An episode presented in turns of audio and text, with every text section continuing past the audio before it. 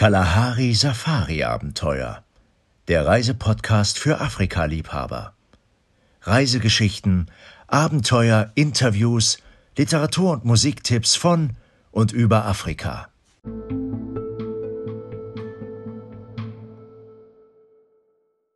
Hallo, liebe Zuhörerinnen, hallo, liebe Zuhörer, herzlich willkommen bei unserem neuen äh, Reisepodcast Kalahari Safari Abenteuer.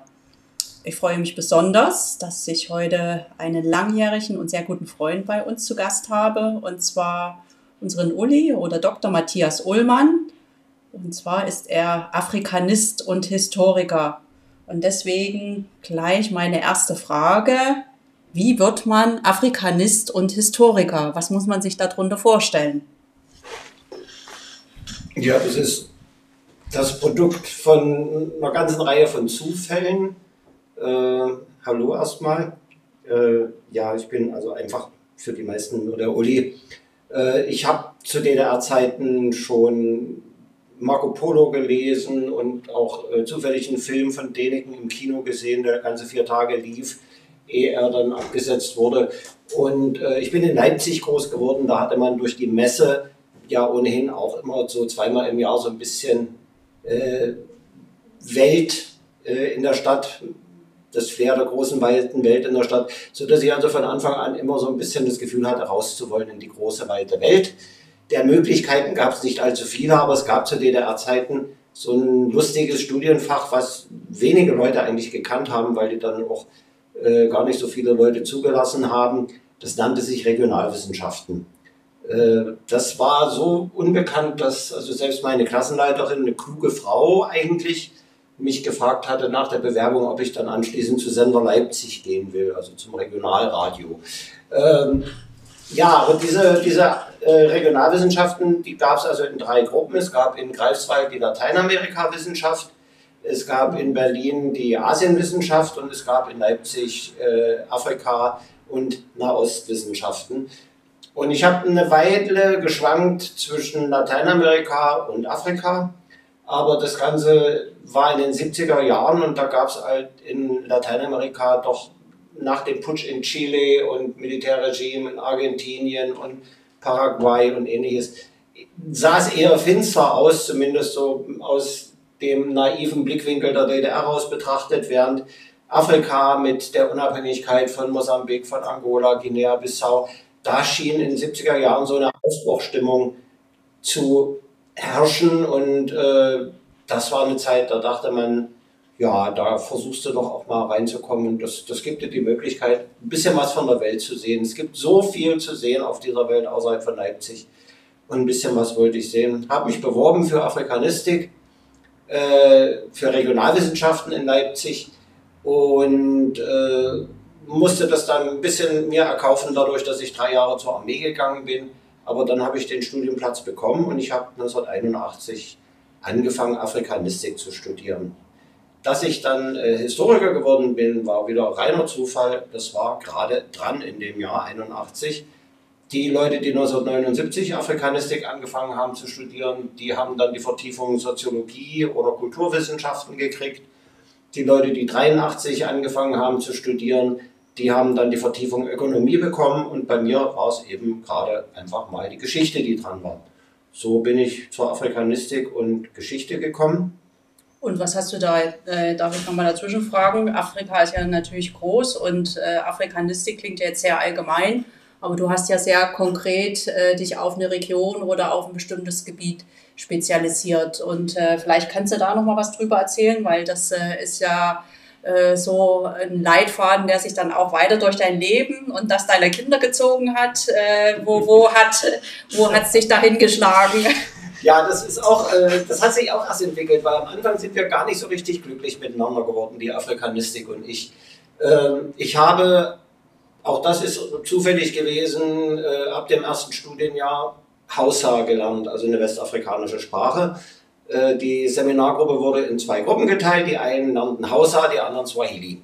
Ähm, da ich nun eine westafrikanische Sprache gelernt habe, habe ich mich angefangen für Westafrika zu interessieren, da mich ein bisschen intensiver mit äh, zu beschäftigen. dann ging aber im dritten Studienjahr die richtige Ausbildung in afrikanischer Geschichte los. Bis dahin hatten wir vorwiegend Weltgeschichte. Wo spricht man denn Hausa in äh, Westafrika? Vielleicht kannst du das noch mal kurz erklären.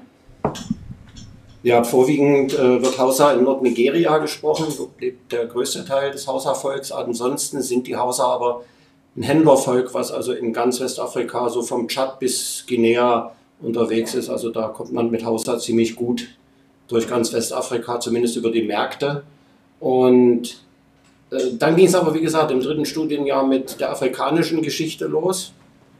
Und dort bin ich komischerweise immer auf äthiopische Geschichte angesetzt worden.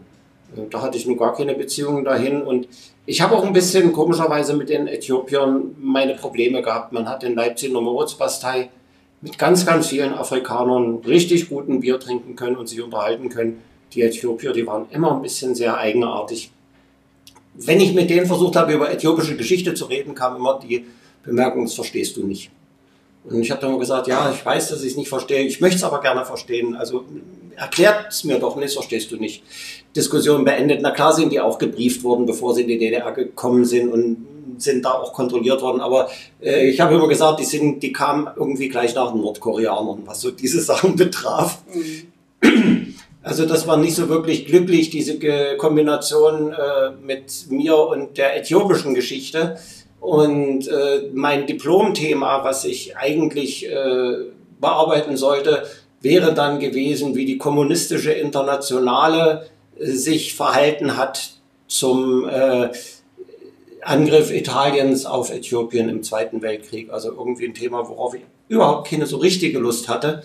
Aber es kam ja die Lenkung dazwischen und äh, es ging also darum, wo man dann nach dem Studium äh, hingehen soll, um zu arbeiten. Darf ich nochmal dazwischen fragen? Also das war schon, äh, sage ich mal, Hintergrund und auch Absicht äh, des Studiums, die Leute, die entsprechend ausgebildet äh, sind in der Richtung, dass die dann in die Länder gehen oder in die Region. Teils, teils. Also teils, teils. teils, teils. Es gab also Leute, die sind zum Außenhandel gegangen, äh, es gab also die verschiedensten Möglichkeiten, als Afrikanist irgendwo äh, unterzukommen. Es gab Leute, die sind in die Kulturstrecke gegangen, äh, die sind zu Verlagen gegangen als mhm. Lektor für afrikanische Literatur. Da ist ja in der DDR doch einiges gemacht worden. Ja, und ich habe mir dann halt erstmal eine Möglichkeit gesucht, weil ich wollte ja eigentlich raus, äh, dass ich mich habe lenken lassen äh, nach äh, im, im vierten Studienjahr, dann mit Beginn des fünften Studienjahres äh, nach Rostock und ich hätte dann anfangen können bei Kombinat Seeverkehr und Hafenwirtschaft als Verkehrsdispatcher für Afrika mit, mit der Möglichkeit, dann irgendwann nach Afrika unten zu gehen und dort im Hafen dann Dispatcher für die deutsche Seereederei zu machen. Das ist dann daran gescheitert, dass die in Rostock sich außerstande gesehen haben, mir eine Wohnung zu verschaffen und ich also erstmal ja, für ein paar Jahre so. in das Wohnheim vom Überseehafen hätte ziehen müssen, das ähm, in der Sicherheitszone lag. Da hätte ich also jeden Besuch, der bis nach 22 Uhr hätte bleiben wollen, ein halbes Jahr vorher mit polizeilichem Führungszeugnis anmelden müssen, so in etwa. Ja, das hat man alles vergessen, wie das war. Ne? Und äh, das war die Situation, habe ich gesagt, nee, dann nicht. Bin zurück nach Leipzig äh, habe gesagt, dann bleibe ich an der Sektion und wollte eigentlich afrikanische Kunst mhm. äh, als Forschungsstudium machen. Und da ist mir dann aber von der Sektion gesagt worden, nee, der Professor, der afrikanische Kunst und Kultur macht, der hat schon Nachwuchswissenschaftler, aber die Thea Büttner, die vorkoloniale Geschichte macht, die braucht dringend einen potenziellen Nachfolger. Und entweder du studierst afrikanische Geschichte Forschungsstudium oder gar nicht. Da war ich im ersten Moment nicht wirklich begeistert davon, aber dann habe ich mich lange mit Thea Bittner, das war eine ganz, ganz tolle Frau, ganz, ganz tolle Professorin für afrikanische Geschichte, mit der habe ich mich lange unterhalten und die hat mich dann eigentlich auf mein Thema angesetzt, was mich begleitet hat bis heute, nämlich die Geschichte Ghanas, Geschichte der Goldküste, Geschichte des Sklavenhandels. Da habe ich dann sehr, sehr viel drüber gemacht. Jetzt ähm warst du in Ghana gelandet und ich meine, historische Geschichte Ghana ist ja auch sehr umfangreich und sehr, sehr lang und komplex. Ähm, was genau äh, hast du da jetzt erforscht oder mit welchem Thema hast du dich da beschäftigt oder hat dich die Frau Büttner äh, hingestupst? In welche Region? Ja, sie hat mich auf ein Thema gestupst, was ein bisschen unbekannt ist, aber sehr, sehr spannend und sehr, sehr abenteuerlich, nämlich die Preußen, die Brandenburger. Die haben mal 30 Jahre lang versucht, im Sklavenhandel äh, mitzumachen und haben dort in Westafrika an der Goldküste im heutigen Ghana eine Festung gebaut. Die gibt es heute noch, Großfriedrichsburg, kommen wir nachher dann vielleicht mal drauf.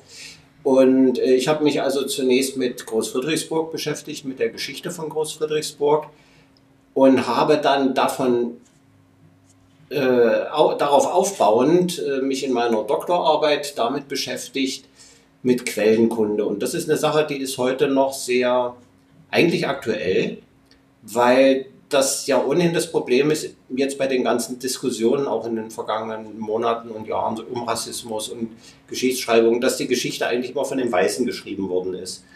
Und natürlich hat man dort unten auch in den Regionen äh, wenige eigene schriftliche Quellen, die so über die Vergangenheit Auskunft geben. Man hat auch nicht wie in Europa diese großen Bauwerke, die als architektonische Quellen gelten. Man ist für viele Regionen äh, wirklich auf die europäischen Reiseberichte und ähnliches angewiesen. Und ich habe damals einfach in meiner Doktorarbeit untersucht, inwieweit kann man so einem Reisebericht trauen, inwieweit ist er zuverlässig als Quelle und inwieweit ist das, was er da geschrieben hat, einfach nur Märchen. Und da hat man nämlich auch ziemlich viel, äh, wo sie einfach ihrer Fantasie freien Lauf gelassen haben oder von anderen voneinander abgeschrieben haben. Also es ist schon ziemlich schwierig.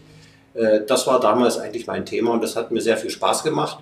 Und ich bin immer wieder auf dieses Westafrika und immer wieder auf Großfriedrichsburg und immer wieder auf die Preußen in Westafrika zurückgekommen.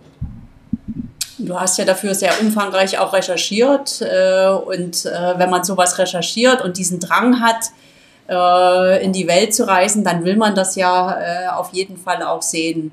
Und jetzt die Frage, wann hattest du überhaupt damals die Möglichkeit, dich vor Ort umzuschauen?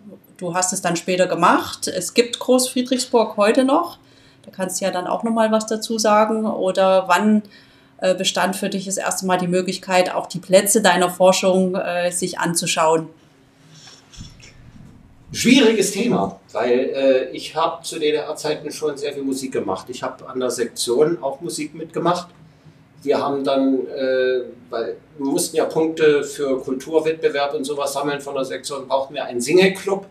Und da habe ich wenigstens ein paar Gleichgesinnte gefunden, die der Meinung waren, wir machen nicht den 35. Single-Club an der Uni, die das gleiche singen, sondern wir haben einen Single-Club gemacht, der südafrikanische Lieder gesungen hat. Wir haben dort südafrikanische Studenten getroffen, die haben uns die Lieder beigebracht, die haben uns auch die Aussprache beigebracht, insbesondere ein Südafrikaner, Felix Ngoza, äh, ganz, ganz toller Mensch, der hat uns ganz viel beigebracht.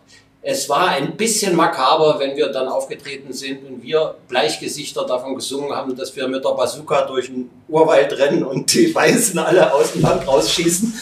Aber es war halt damals so.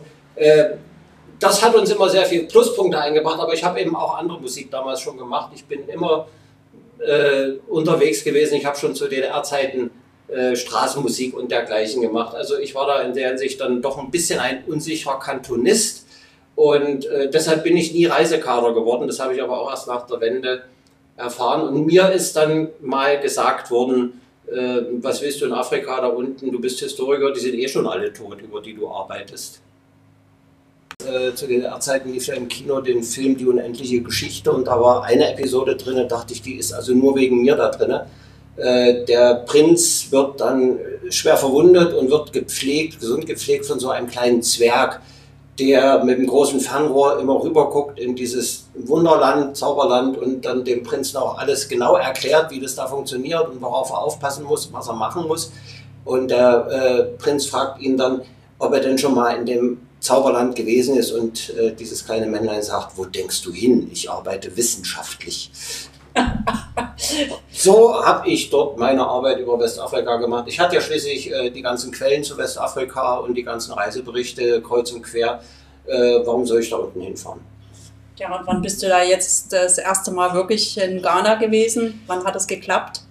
Mit Ghana hat es noch ein bisschen gedauert. Äh, zuerst war ich noch woanders. Ich war dann in äh, habe 89 meine Doktorarbeit abgegeben, habe die Ende 89 auch noch verteidigt, da es ein historisches Thema war, war das also auch jetzt äh, von der Wende her ist das nicht berührt worden. Ich habe das Thema noch wunderbar durchgekriegt, aber danach ist die Afrikanistik in Leipzig also personell völlig umbesetzt worden und es kamen also Wissenschaftler aus anderen Regionen, äh, wobei der Adam Jones, der die Geschichte Afrikas übernommen hat, das ist ein Top-Mann, muss man sagen. Da gibt es andere Fälle, wo dann wirklich zweite und dritte und vierte Wahl gekommen ist. Adam Jones ist wirklich ein Top-Mann.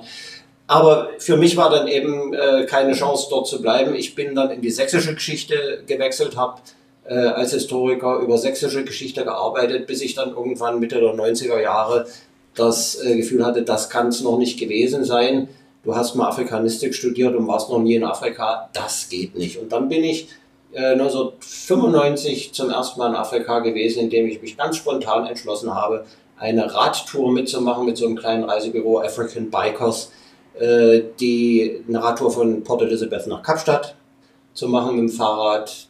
1000 Kilometer, 10.000 Höhenmeter, eine traumhafte Tour und seitdem. Ja, Hut ab. Und seitdem, seitdem war ich also da schon ein wenig auf dem Trip Afrika. Ich muss hier viel, viel öfter hin. War dann ein Jahr später mit meiner Frau auf Hochzeitsreise in Südafrika. Das haben wir dann jetzt, jetzt festgestellt, dass wir eine Gemeinsamkeit haben. Wir ja, haben auch unsere Hochzeitsreise nach Südafrika gemacht, zwei Jahre früher. Wie und, toll. Und wir waren dann unter anderem in so einem kleinen Ort Bethlehem äh, im Oranje-Freistaat am River Jordan und sind dort in einer Lodge gelandet, Sunny Window das ist so die erste Lodge damals gewesen in dieser sehr burisch geprägten Gegend, die von Schwarzen betrieben worden ist.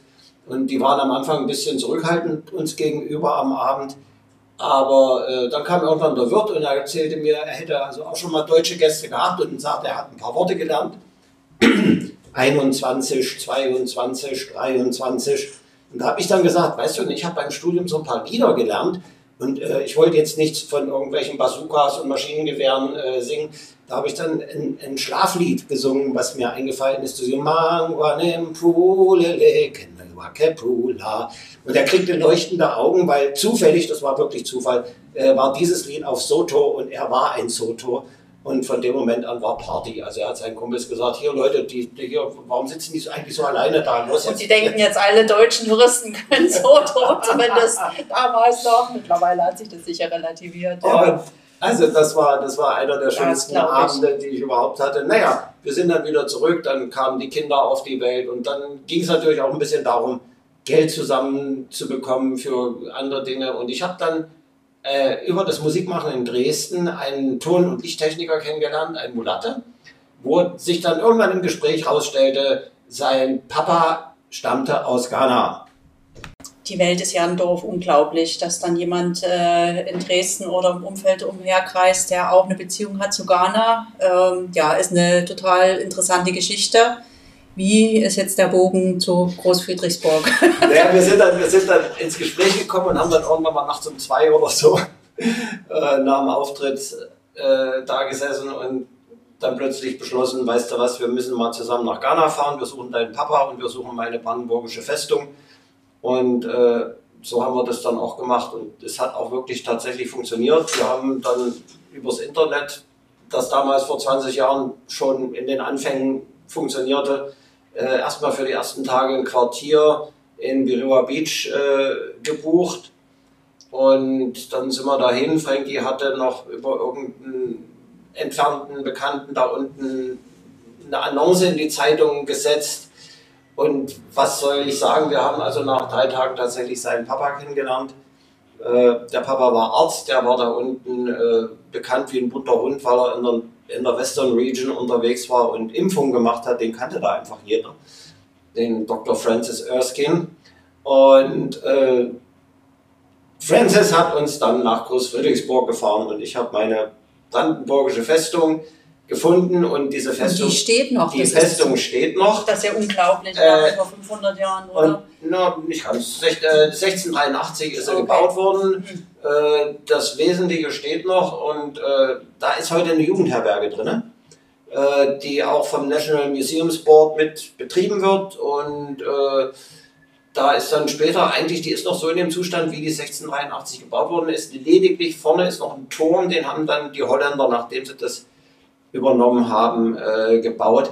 Mit Großfriedrichsburg ist nämlich eine richtig tolle Geschichte verbunden. Es gab dort, die Preußen, die hatten ja keine Schiffe und eigentlich so gut wie gar nichts. Die waren innerhalb von kurzer Zeit pleite und haben dann trotzdem diese Festung betrieben. Und es gab einen afrikanischen Zwischenhändler, der das Ganze dann äh, für die Preußen gemanagt hat, den Jan Conny. Und der war damals dann wirklich so weit so ein Typ, dass er das geschafft hat, nachdem die Preußen weg waren und die Festung an die Holländer übergeben haben, äh, dass er die Holländer, dass er sich geweigert hat, die Holländer auf die Festung zu lassen, nach dem Motto, da möchte bitte der preußische König schon selber kommen und mir das erklären. Und so geht es ja nicht. Ich kann doch hier die Festung nicht an, an die Konkurrenz übergeben. Also so geht es ja nur nicht. Und er hat das also tatsächlich geschafft, sieben Jahre sich auf dieser Festung zu halten, Handel zu treiben, und zwar florierenden Handel, und das wunderbar geschafft, die Europäer gegeneinander auszuspielen, insbesondere die Holländer und die Engländer gegeneinander auszuspielen. Eine ganz tolle, ganz schillernde Persönlichkeit, dieser Jan Conny. Nach sieben Jahren haben es dann tatsächlich die Holländer und Engländer geschafft, sich äh, zu verbinden und ihn sozusagen von See abzuriegeln. Und dadurch hat er keine Schiffe mehr äh, an die Festung kommen lassen können und konnte keinen Handel mehr treiben und ist dann ins Landesinnere, hat er sich zurückgezogen. Aber er hat da wirklich sieben Jahre lang mit den Europäern in Konkurrenz der Handel getrieben. Eine richtig schillernde Persönlichkeit, tolle Persönlichkeit.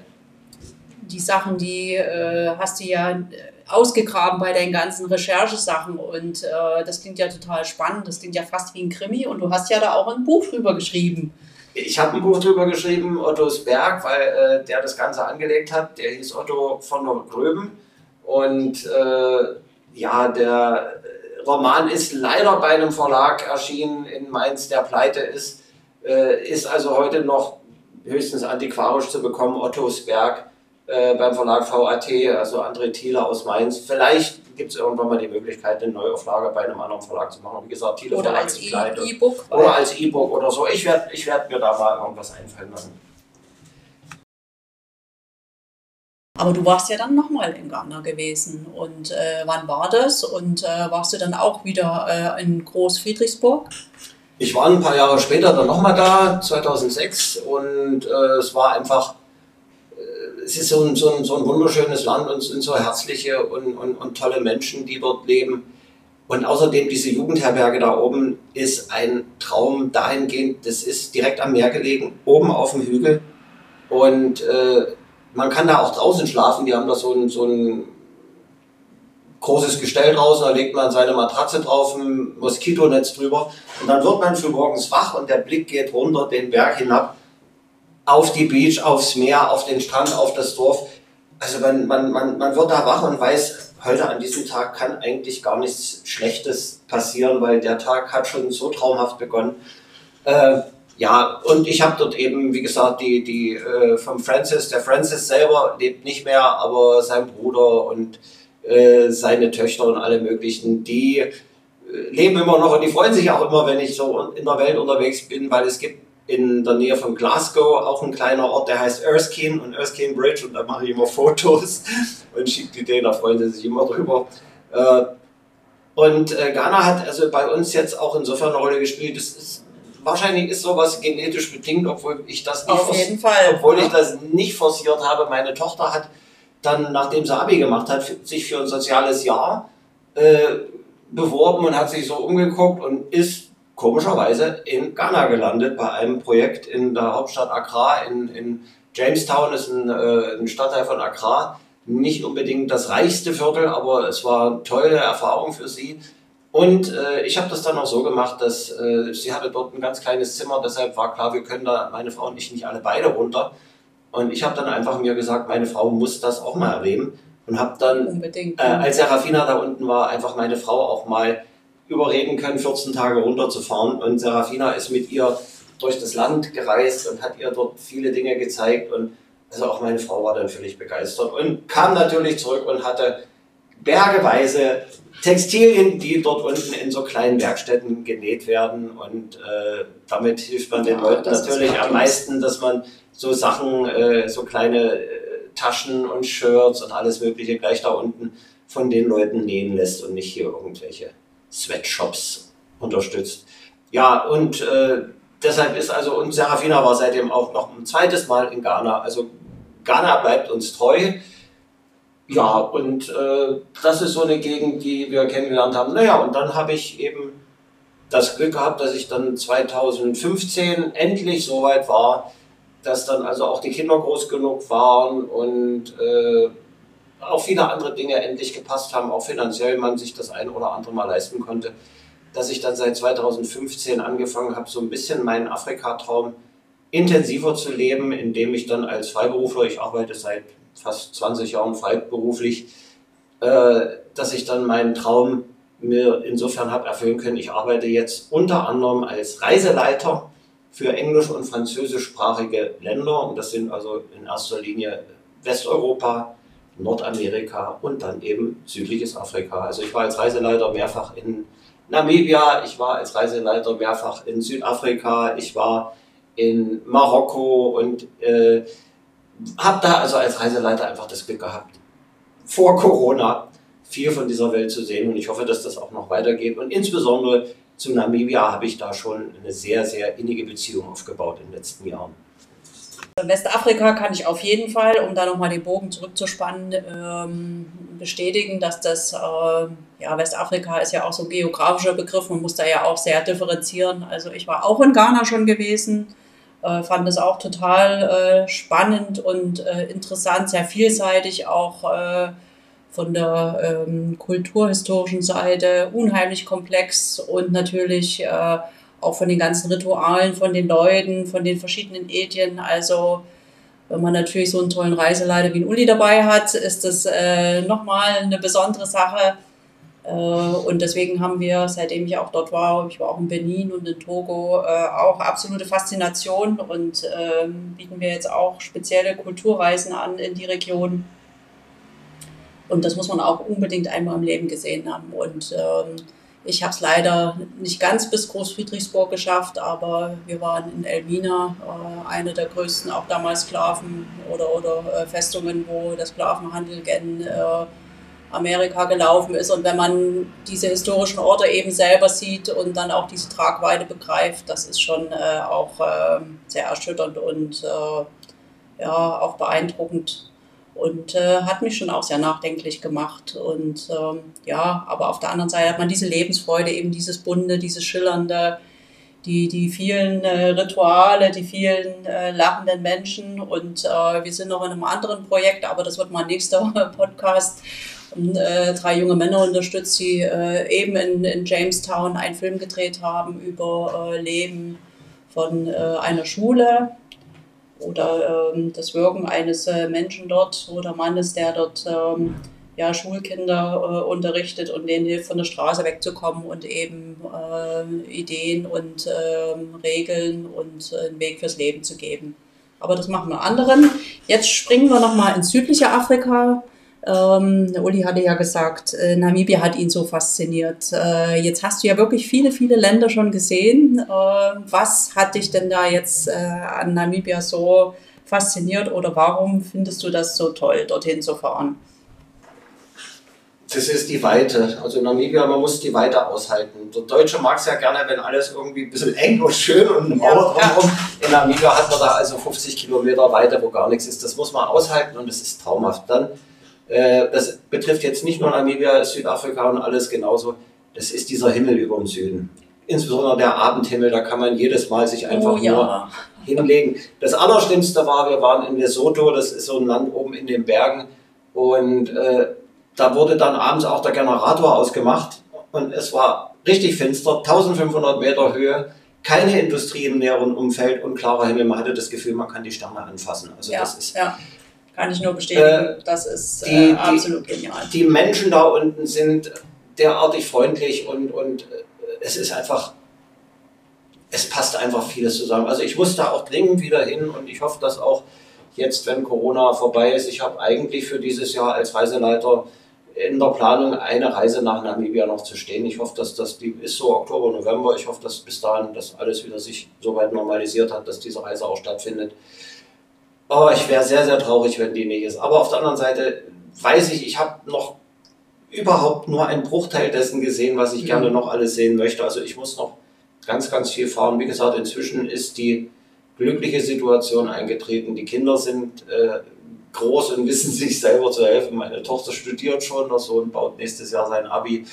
Und äh, jetzt sind also doch Dinge möglich, die früher nicht so ohne weiteres möglich waren. Und ich glaube, ich werde auch mit Unterstützung von Karin und Kai noch relativ viel in Afrika unterwegs sein, mit Frau. Und letztendlich kommen dann die Kinder plötzlich, sagen, ach, wir wollen aber trotzdem mitkommen. Ja, das ist so, wenn man so coole Touren macht, ne?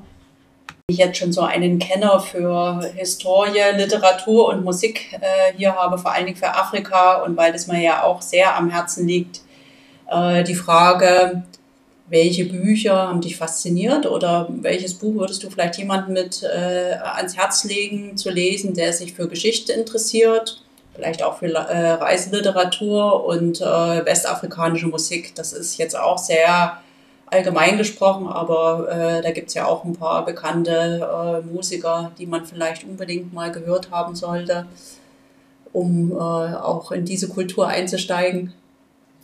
Also was die Musik betrifft, da bin ich, ähm, da war eigentlich der Startschuss für mich eine Platte, die ich bis heute, ist für mich nach wie vor eine Offenbarung, das ist Graceland von Paul Simon. Es sind ihm damals viele Vorwürfe gemacht worden, dass er die Afrikaner für seine Karriere benutzt Ja, ja. und äh, es ist ihm vorgeworfen worden, dass die Platte nicht politisch geworden ist und alles sowas. Und ich habe dann immer gesagt, das ist doch völlig, völliger Quatsch.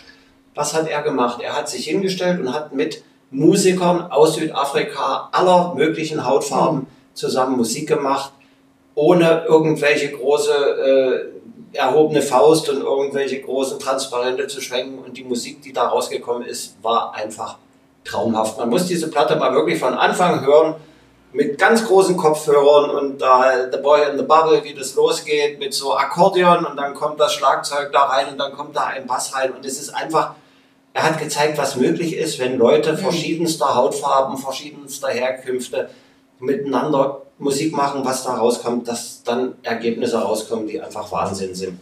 Also die Platte ist für mich nach wie vor eine, eine meiner absoluten Lieblingsplatten. Hm. Äh, Kann ich nur bestätigen, das ist toll.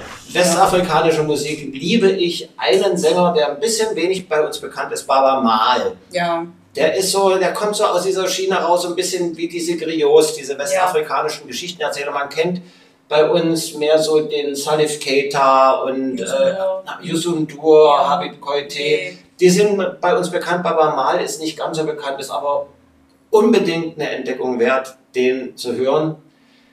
Ein weiterer Musiker, den ich ganz, ganz doll geliebt habe, der ist leider gestorben letztes Jahr, ist Oliver Mtukudzi, das ist nun wieder Zimbabwe. das Zimbabwe, ja. Ein Gitarrist, der tolle Musik gemacht hat. Dann gibt es in Zimbabwe eine Frauenband, fünf Frauen, äh, Nobuntu, eine Frauengruppe, also fünf Frauen, die A Cappella Sachen singen. Die wir also- hier schon in Dresden die gehört auch schon, haben. die auch schon Ja, mehrfach in Dresden mehrmals, gespielt ja. haben, die äh, eigene Songs machen, sehr traditionelle Songs, die aber eben auch unter anderem von Paul Simon des Diamonds at the Soul of Your Shoes äh, gecovert Mhm. haben oder von Brenda Fassi, das, das äh, Black President.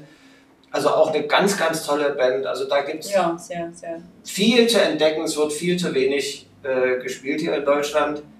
Also da, das wären so musikalisch die Tipps. Und was Bücher betrifft, gibt es natürlich auch tolle Schriftsteller in Afrika. Das geht los mit Chinua Achebe und äh, Ferdinand Oyono und äh, Wolle Soyinka und so. Aber komischerweise das Buch in Afrika, was mich am meisten auch berührt hat, äh, ist ein Buch, das ist ganz unbekannt. Andrew Henry Martin Schulz heißt der Schriftsteller. Das heißt Fatma. Mhm. Und das ist ein Buch über, das ist eigentlich das erste südafrikanische Buch, was in Afrikaans, also äh, in, in, in der Sprache der Mischlinge aber geschrieben worden ist. Okay, in Afrikaans. Hm. Äh, ein, ein Buch von einem, von, von, also was die Colored-Bevölkerung Mhm. äh, beschreibt. Es geht darum, dass also dann die Coloreds äh, aus verschiedenen Ecken in, Süd, in Südafrika irgendwo in der Nähe von, von in der Kap-Provinz ein kleines Dorf äh, aufbauen und äh, das, das Buch erzählt diese Geschichte des Dorfes und man leidet und lebt mit den Leuten so mit und es ist also eine, eine, eine so wahnsinnig tolle Geschichte, wie das beschrieben ist. Weil, wie gesagt, man, man, man leidet mit den Leuten mit, man freut sich mit den Leuten mit, man ist richtig Teil dieses, dieses Dorfes. Und das Lustige ist, also es gibt tatsächlich dieses Dorf, das heißt in Wirklichkeit Surbrax, das ist in der Nähe von, von äh, nicht Stellenbosch, da, aber so in dieser Drehe da hinten noch ein bisschen mhm. weiter rein. Also das Buch, äh, über das wir jetzt gerade geredet haben, das gibt es noch. Ähm, das äh, ist auch antiquarisch noch zu bekommen, ist auch auf Deutsch erschienen. Also es ist nicht nur eine, ein Buch, was jetzt in Südafrika zu bekommen war oder ist, sondern ähm, ich werde es dann auch nochmal in die Shownotes äh, schreiben, wen das interessiert. Wir hoffen ja, dass jetzt äh, bald diese ganzen Reisebeschränkungen weltweit endlich vorbei sind und äh, dass auch möglich ist, nach Afrika wieder zu fliegen und auch zu fahren oder im Land zu fahren. Und äh, als Sehnsuchtsmensch für Afrika natürlich jetzt nochmal die Frage, was ist unbedingt noch ein Land oder ein Platz in Afrika, den du unbedingt, unbedingt nochmal sehen möchtest?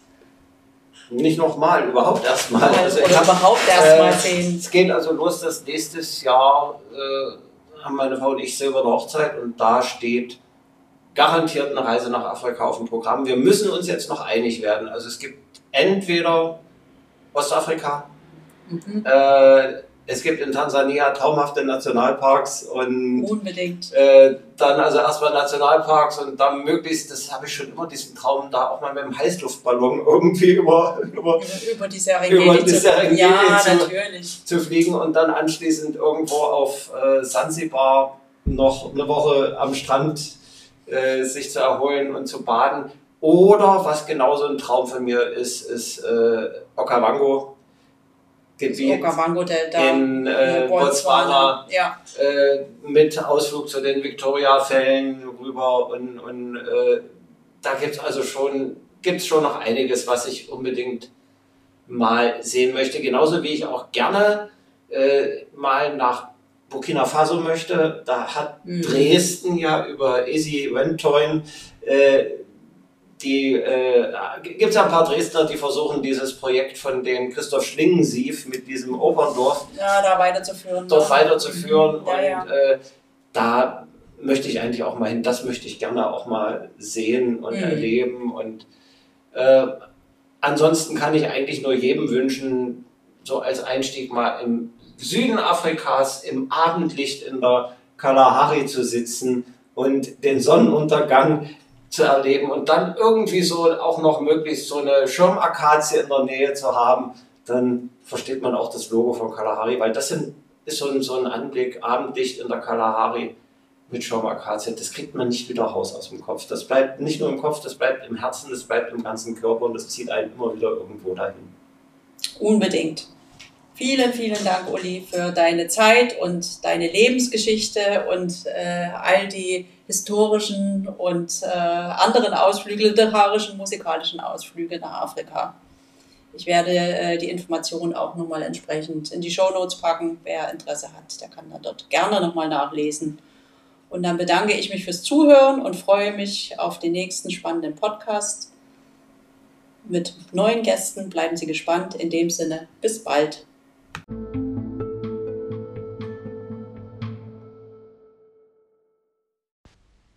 Hat Ihnen unser Podcast gefallen? Dann abonnieren Sie jetzt auf Ihrer Lieblingsplattform unseren Podcast. Wir freuen uns über das Weiterleiten und Bewerten. Lust auf besondere Reisen nach Afrika? Dann bestellen Sie doch unser kostenloses Kundenmagazin. Senden Sie einfach eine Mail an safaris.kalahari-afrika.de. Kalahari Safari Abenteuer, der Reisepodcast für Afrika-Liebhaber.